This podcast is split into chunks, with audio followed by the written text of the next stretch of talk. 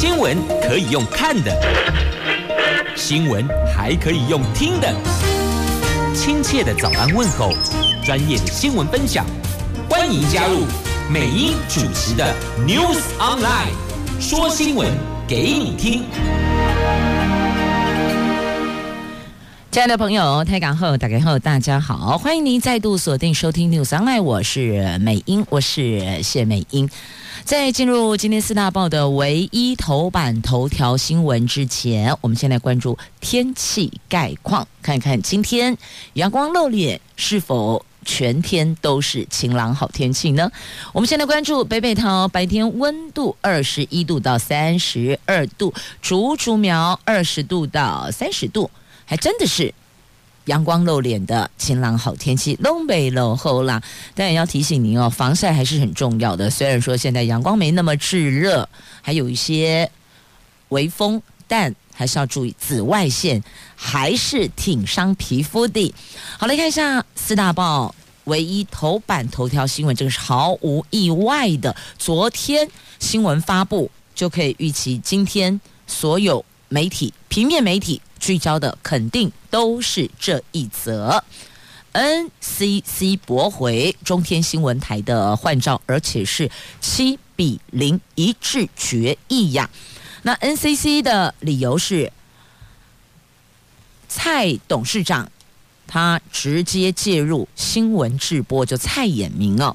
那么中天的声明则是指这个是。新闻言论自由最黑暗的一天，而今天的《中国时报》头版头条用两个斗大的字“黑底反白可耻”作为今天头版新闻标题，而且强调历史会记住你们。同时抛了蔡总统、苏院长还有 NCC 七位委员的照片跟学经历。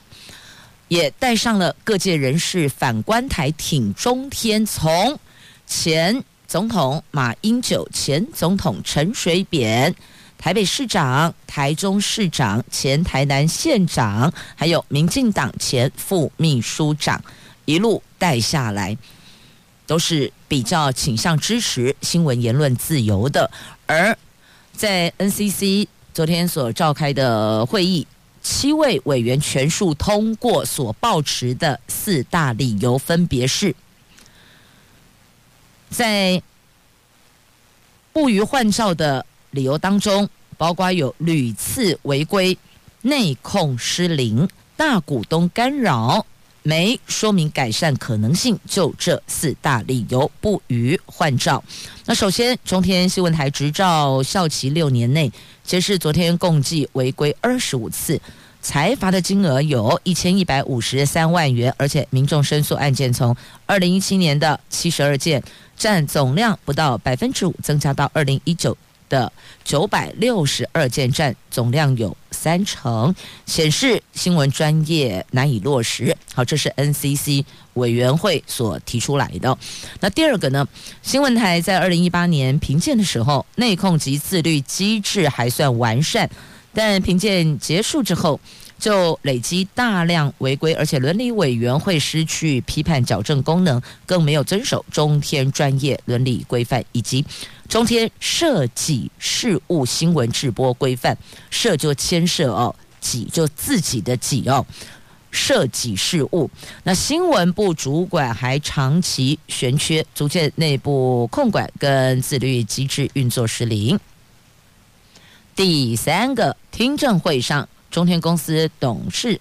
林柏川跟大股东蔡衍明的陈述证实，蔡衍明让前新闻事业副总裁邱家瑜直接或间接的介入了中天新闻台，明显违反了中天电视新闻自主公约，而且新闻部相关主管都没有表示异议，印证营运不善。那最后一点。中天新闻换照过程虽然提了八项的承诺，但并没有具体说明如何排除上层股东不当的干预。那上次换照付款，直到被罚款后才落实，因此认为未来六年的营运计划也无法履行啊！好，这个是哦 NCC 提出的四项不予换照的理由。那么中天则强调是新闻言论自由最黑暗的一天呐、那么护工作权，护就维护的护哦，护工作权，中天将提出救济。为了新闻自由及中天新闻台全体员工的工作权。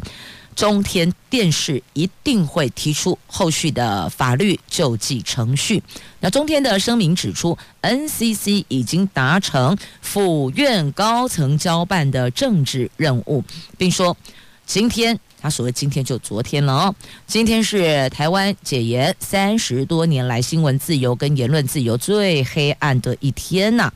旺中集团董事长蔡衍明也在脸书 po 文，中天撤照完全就是政治操弄，并指七位鉴定人先入为主，未审先判呐、那苏恒也炮轰民进党践踏民主啊！这正大传播学院兼任教授，他也是 NCC 的前主委哟。那到底后续谁接中天新闻台？中天新闻台还是摆在第五十二嘛？五十二台哦，谁接呢？据说。陈耀祥属意华视哦，这陈耀祥是谁？就 NCC 的主委啦。他们比较属意由华视来接手，也就是公广集团。他们认为这样子可能比较公平，大概是这个意思哦。好，这是今天四大报头版版面，龙德公中天新闻台撤照，这换照没过，但这个结果本来也就在预料之中。一个是会过，一个是不会过，就这两个结果嘛。预料中会过是什么原因？不会过又是什么原因？这个部分在之前其实都有许多的讨论跟聚焦了哦。那就是昨天可能一直延续到十二月十二号，大概在媒体上，中天新闻台的事件还会继续的延烧呢。接下来我们要关注的是秋冬的防疫专案，下个月就要启动了，有三大防疫升级呢。国内疫情和缓，但是全球的新冠疫情严峻呐、啊。十一月到现在累积的境外移入有五十二例，为了迎战冬季的疫情，避免境外移入病例造成威胁。我们十二月一号起，也就下个月一号要启动秋冬专案，预计要执行三个月的时间哦。所有的入境者强制检附阴性检验证明，有八大类场所，有五十种的公共场所要强制戴口罩，同时鼓励医院扩大裁检。那指挥中心说，十二月起哦，不论是外籍或本国籍人士来台湾的目的是求学也好，工作也罢。外交公务也行，都应该要检附登机前三天内的核酸检验阴性的报告，报告不实最高罚十五万，那追究伪造文书刑责。坦言加强边境管制，这个是不得已的。那担心境外移入案例压垮医疗量能，也忧心啊。飞航过程会增加感染的风险。那我国人戴口罩防疫心态逐渐的松懈，看到国内好像比较舒缓了，似乎大家也就忘记还有疫情这回事了。那么十二月一号开始哦，民众进入有八大场所，包括医疗照护、大众运输、生活消费、教育学习、观展观赛、休闲娱乐、宗教祭祀或洽公。这八大类有五十种的公共场所都必须要戴口罩，这个包括了室内的游泳池旁边，你当然不太可能戴口罩游泳嘛哦，但是泳池旁边必须要戴口罩，还有健身房、健身中心、超商购物、图书馆等等，违法。一传染病防治法最高罚一万五千元哦。那这些场所如果有饮食需求的时候呢，保持距离或是适当阻隔设备为前提，就可以暂时的取下口罩。那如果没有适当的阻隔设备，那请你要保持距离了，因为你要把口罩脱下来进食嘛。那另外在餐厅、小吃店，甚至参加有百桌的喜宴。只要保持距离、拉大桌距或放隔置板，就可以不用戴口罩。那你可以想象那个画面吗？不是很突兀吗？你去参加喜宴，桌与桌之间要把距离给拉大、拉开，而且你跟隔壁用餐者中间要隔一个隔板，再不然就是你跟隔壁座位的用餐者得距离一点五米以上。你觉得有可能吗？那个画面就是桌次。间距很大，一桌本来坐本来是十个人嘛，变五个，然后每个人中间还有一个隔板，你能想象这样子的一个喜宴用餐的画面吗？这不可能嘛，难度很高啦，不能讲完全不可能，只能够说难度很高啊。但为了防疫，这个是不得不也是不得已的。那至于鼓励医院扩大采检，围标予以达标啦，达标予以奖励哦。那所以。是给奖励的方式，希望医院能够扩大检验。那国内近期每天采检件数过低了，林口长庚医院指出，初步估计比三月的时候足足少了一半以上。哎，那怕漏就要多筛，就是这么简单。你怕漏掉，怕挂万漏一，你就是得多筛检。尤其担心入境者居家检疫期间没确诊，但是进入社区之后反而。成了传播者，这个是目前大概熊家现最害怕的。在联合报的头版下方，那么在今天的苹果翻开内页的 A 五版面，整个版面在做相关报道，同时拉出了八大类场所，比较做一些细项的框列哦。或许您看一下这个图示，一目了然。那再来呢，还有一些科技大厂啊、金控公司啊，因为疫情。现在倾向今年尾牙停办呢，大家都说疫情当头，真的要小心啊。那协办厂商则说：“哎，这是史上最冷的尾牙呀。”来，继续我们来关注哦。这空军第五联队第二十六作战队队长上校蒋正志蒋上校现在下落何方呢？那目前还在全力投入搜救中啊。那今天晚上因为进行夜训时起飞两分钟后失联，军方漏夜搜救。昨天上午，海军军舰接收到疑似失联战机的信标讯号，加强搜寻。空军司令熊厚基表示，初步调查哦，蒋上校的战机在二十秒内高度由七千尺降到零，恐怕这个不排除是。坠海，但认为机械故障的可能性低，因为飞行中进云，并在云中转弯，不排除有可能是空间迷向。国防部长严德发昨天上午慰问上校家属，强调国军不放弃任何希望，全力投入搜救啊！这什么叫做空间迷象呢？这空间迷象是因为战机在三度空间中快速飞行，让飞行员产生错觉，丧失对周边环境、方位等判断能力。许多飞行员在夜间飞行的时候，由于满天星斗跟海面上的点点渔火极为相似，不知不觉中就进入了空间迷向，没能够及时发现飞机正往海面冲，所以啊，空军飞行员都被要求在这种环境下要进行仪表飞行，避免空间迷向的产生啊，因为。战机的飞行速度是非常快的，比我们一般搭乘的民航客机快太多了。所以你想，满天星斗，海面上是点点渔火，那个瞬间的迷向速度一冲，发现不对劲，要拉回，那个跟时间拉锯赛跑的紧张就非常的高了哦。好，希望能够把上校找回来，全台集气。平安归来。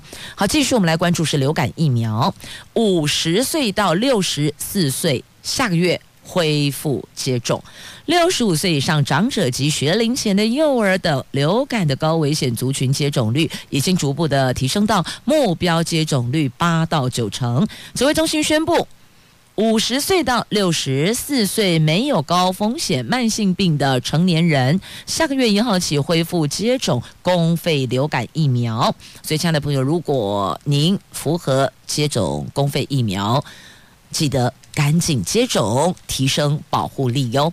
来，继续我们来关注的是在今天自由时报头版版面的几则新闻哦。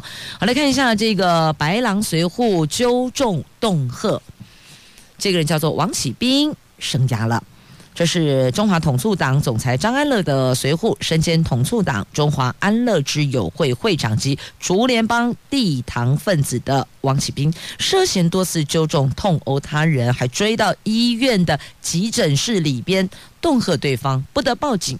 那刑事警察局查出了饶舌歌手梅海强也是。王启斌的帮众昨天收网，把这几个人都给逮捕了。地检署声押进见，另外两个人二十万交保。那只是当中连饶舌歌手也被捕，的确这个部分让外界比较折舌。好，这是自由时报头版下方的新闻。那再来看一下头版，还有两则图文。那我们先来看一下这个，等着你回来，记得要回来。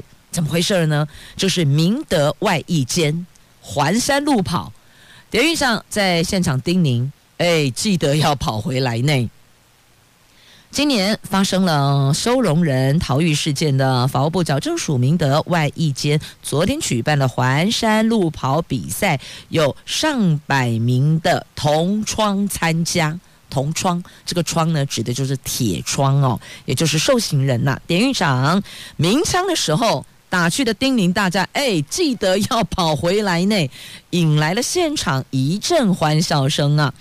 环山路跑活动已经迈入第四届了，各组取前五名颁发奖状，还有加分。有助于提前申请假释啊，所以啊，大伙儿都是卯起来努力的表现呢，为的就是要加分，希望能够提前申请假释啊。只是这个典狱长也挺幽默的哦，鸣枪的时候提醒大家，哎，记得跑回来，典狱长我在这里等着你回来呢。亲爱的朋友，欢迎回到节目现场，我是美英，我是谢美英，来继续呢关注哦水情的问题。现在水情吃紧啊，台南嘉义夜间减压供水了，这水情拉警报喽。台南嘉义昨天起也实施夜间减压供水，游泳池、公园喷水池等不必要或是用水量比较大的场所都要暂时的关闭。水公司一早就有接不完的询问电话。台南市长黄伟哲说：“十一月水库拉警报是前所未见的，除了再生水厂积极建置，是否会做好开源节流？希望调节南北增文水库之间水位的连通管工程，这个工程尽快完成吧。”南化水库目前水位大概九成哦，可以供应六十天以上。曾文水库大概百分之二十二，吴山头水库有百分之四十。但是因为曾文水库、吴山头水库现有连通管，南化还有曾文水库并没有啊，导致了南化水库无法供应到曾文水库进行调节啊。那除了消防、防疫、清洁用水无法节约之外，民生用水、工业用水。都要求要节约，实施夜间减压供水，游泳池啦、公园喷水池等不必要或是用水量比较大的场所都要暂时的关闭呢。南区水资局说，进入枯水期，各地的川流水逐渐降低，枯旱持续多久，目前也无法预测，将会做最坏的打算，但是会有最好的准备，呼吁民众要节约用水呀。北部的桃园地区也出现了水情吃紧，经济部水利署还有台湾自来水公司透过了板新大汉溪水源南调桃园计划，将板新地区的员山眼还有三峡河水源南调，希望能够解决桃园地区的用水需求。桃园市长郑文灿说，台湾自来水公司第十二区管理处向北水处购水购就是买的意思哦，购水，将员山眼还有三峡河水源支援桃园地区，希望能够撑过目前到明年六月的枯水期。你看现在十一月到明年六月，等于有八个月的时间内，那不少民众担心哦，哎啊会不会接下来就停水了呢？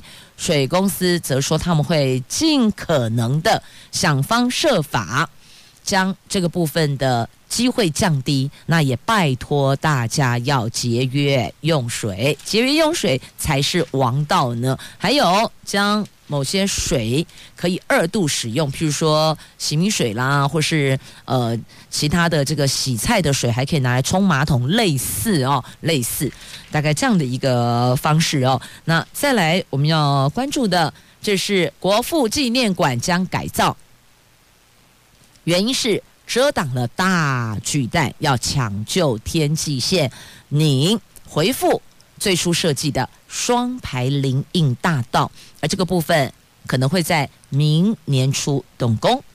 国父纪念馆是很多人散步、休憩、运动的重要空间。那随着大巨蛋成型，它高耸的建筑体已经影响民众园区漫步时的视野。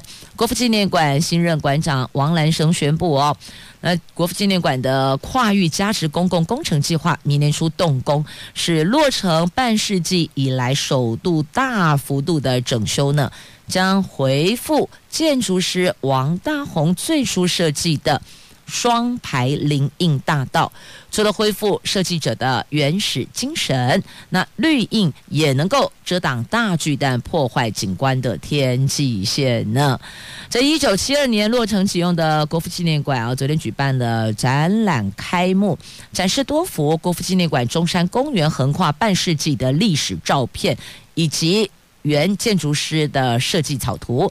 那这个月才上任的新任馆长王兰生，他也在展后说明国父纪念馆的改造计划哦。那纪念馆设立到现在有四十八年了，部分的设施已经算是老旧。四年前获行政院核定了跨域加值公共工程计划，今年八月又修正计划通过，总经费是十六点三二亿哦。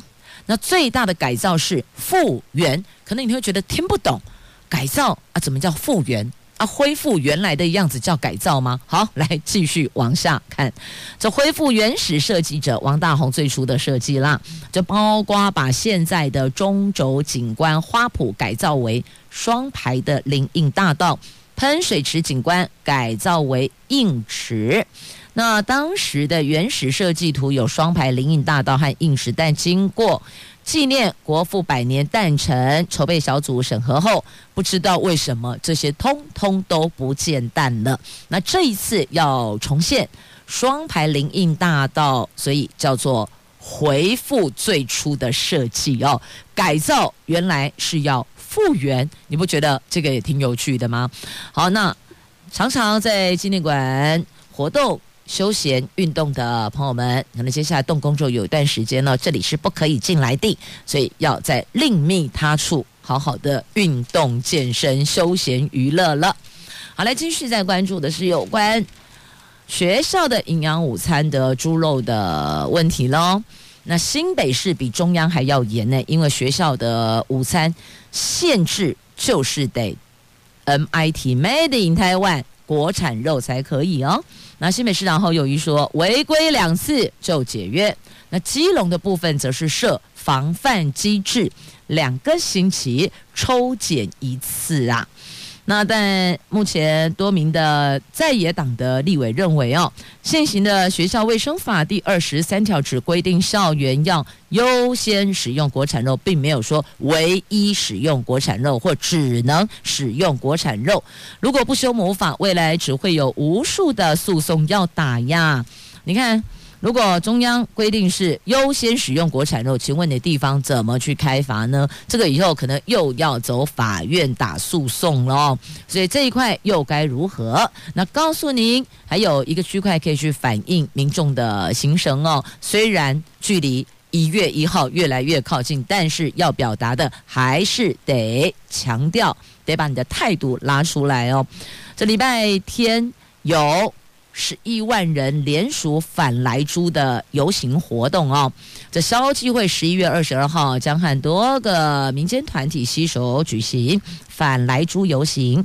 消基会说，从十月二十号发动了严拒莱猪进口联署活动，到昨天上午九点，已经有十一万零八百零九位的消费者参与联署，证明。大家对这个政策有多么的不满意呀、啊？农委会的主委陈吉仲说：“人民有集会游行的权利，他都尊重。”所以到这里他就画下句号了，不是分号，他不是未完待续，他就是一个结束。好，我尊重。然后呢？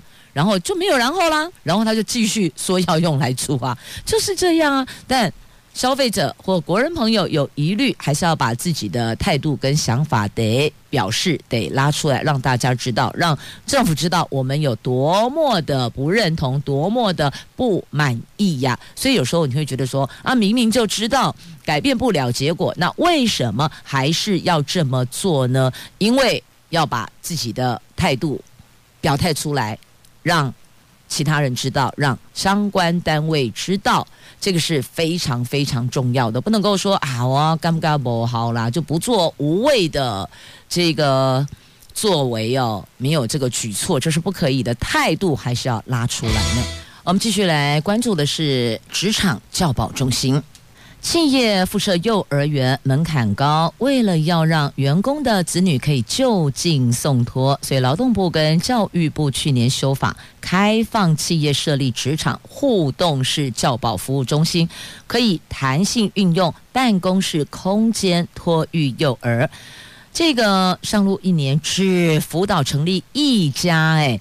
教育部为此两度放宽规定哦，包括将公司与幼儿园设置距离五百公尺放宽到一千公尺等等。但是哦，这个教保团体不解放宽效益是何在，批评政府没有对症下药，没给企业诱因啊。那的确，有的企业它可以做得到的，在内部空间去寻觅这样的场域，但大部分的企业空间都麻巴巴，你如何再去挪出空间来作为教保中心呢？那即便你放宽五百公尺到一千公尺，也还是得要有这样子的刚好幼儿园或者是其他的这个符合。条件的空间嘛，但这个的确还是有难度的哦。所以有团体就说：“啊，你不如提高员工就学补助好了，让他在这一块可以有更妥切的安排。譬如说，娃娃车就直接送到公司来，类似哦。因为一般幼儿园大概是三点半左右吧。那员工如果是五点。”或是五点半六点下班，那距离那个下班的时间也不会太晚。大概意思是我们可以来做一些弹性调整，在可能可以思考调整的区块，去竭尽所能的去做一些弹性的运用啦。大概是这样的一个方式哦。那全教总幼儿教育委员会的主委杨义飞说，修法后仍然是成效不彰，难道要再放宽到两公里吗？所以哦，不了解哦，教育部放宽的基准，职场互助式教保服务中心跟一般幼儿园设立安全相差很大，修法放宽还不如提高员工的就学补助呢，让员工可以在这一块或许可以寻求其他的托育，短期的托育。那譬如距离刚刚提到的哦，大概幼儿园。放学的时间差不多，一般是大概三点半。那你如果把它变成是一个职场教保中心，可能这个时间点我们就可以再来沟通，也许把它拉长。那你提高了补助，再把这个补助去补贴给幼儿园，在这一个半小时或两个小时之间的那个差额，类似用这种方式，亦或者那员工就可以寻求后续的。家庭式的托育两个小时类似了哦，所以方法是有挺多的哦，或许都可以把它逐条列出，思考有哪些可行性的方案是可以进一步来采纳跟思考的。好，那么接下来要看的这一则新闻，这根本连思考都不用思考，根本都被当案内走嘛。种大麻贩卖就是贩毒啊，卖大麻，你觉得这可以做吗？这当然不可以啊！令卡岛呼熊嘛怎样？这个是不行的。这王定宇的助理被活逮了，这位王定宇的助理邱胜祥，好年轻哦，二十六岁而已哦，是立法委员王定宇的助理。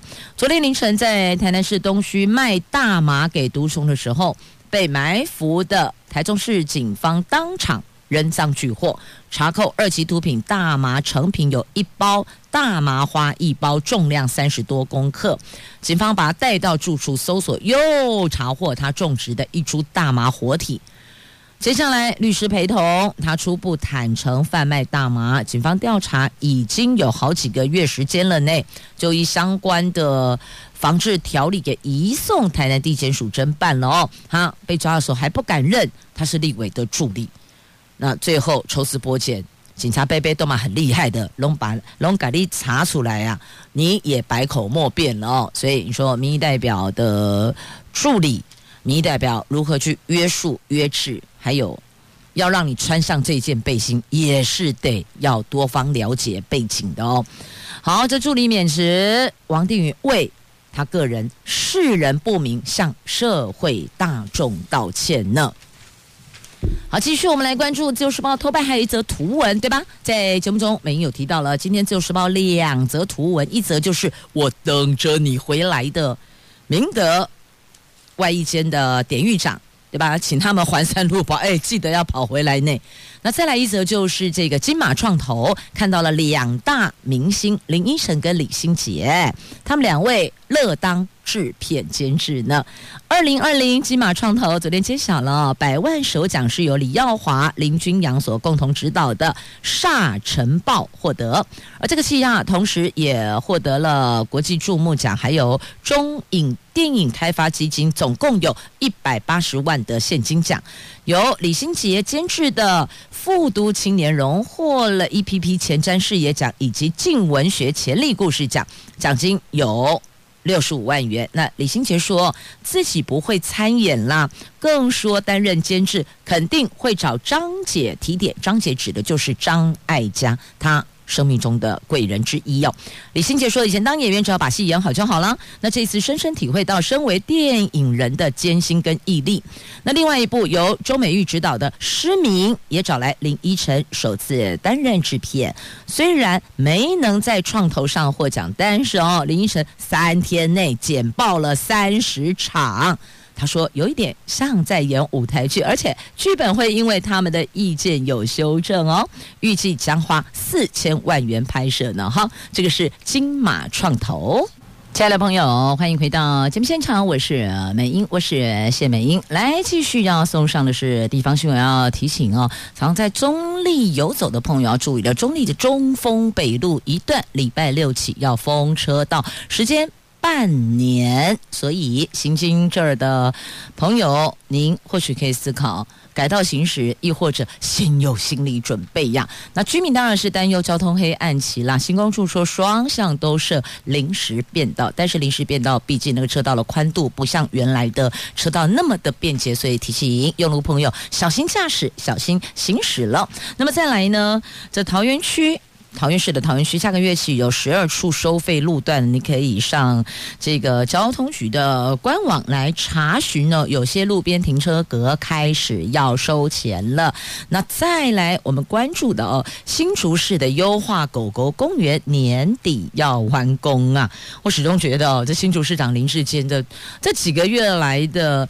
媒体曝光度超高的网络声量也在急速的窜升当中哦，所以有人就说呢，有可能未来酸同起定哦，要来接正市长的棒子，因为市长已经两届了，北当高高酸桃园市长了，于是乎就有传闻，听说有人说，但如果假设要这么思考，林志坚首度要面对的是如何对新竹市民交代，因为你要来选桃园市长，你好靠爱心博过来啊，你好靠博过来，那你怎么当新竹市长呢？所以。这个也是他自己要去思考的哦。但我们现在把焦点拉回这个优化狗狗公园，的确是有设置的必要性哦。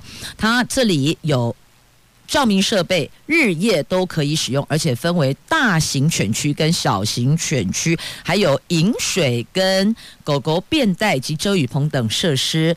年底完工后，可以提供毛小孩多元又宽敞的活动空间呐。好，这个是在新竹市所做的建置哦。好，那么再来新竹县也花了六千万改善通学步道呢，这是有必要的，因为。如果没有安全的一个行驶步道空间，如何让孩子安心就学呢？所以这类嘛是最重要的哦。这新竹县昨天。所提出来的要花六千万，那再来苗栗看一下苗北艺文中心很棒啊！国家交响乐团二十二号晚上要在苗北艺文中心演出《琴恋彼得洛西卡》的音乐会，要来谈客家故事呢。欢迎有兴趣的朋友可以洽询苗北艺文中心了解相关的场次。活动内容哟，好，这个是在今天节目最后跟您分享的几段新闻话题，同时要说声感谢朋友们收听今天的节目，我是美英，我是谢美英，祝福你有愉快美好的一天，我们明天空中再会了。